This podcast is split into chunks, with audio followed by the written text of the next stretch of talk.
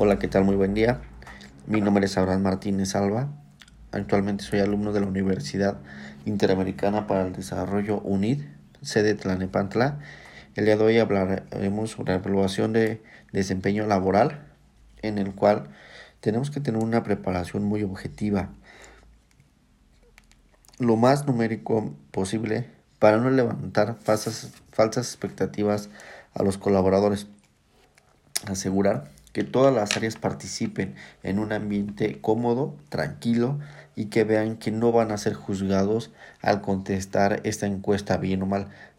Justamente para eso se tiene que tener una actitud positiva por todos los colaboradores que vean que estamos trabajando para hacer una mejora donde su voz este, o en este caso su encuesta va a ser valorada para poder llegar a construir una meta por la institución o ayudarlos. También no hay que levantar falsas expectativas, pero que sí sean lo más objetivo posible para poder llegar a una resolución a este tema que se tiene.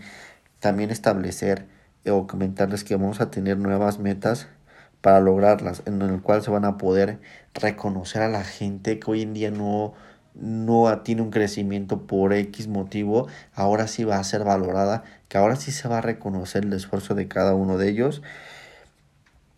También tiene que tener ejemplos muy claros, como cuáles, algo que ellos entiendan, que ellos están viviendo, no ponerles una teoría que ellos no van a saber.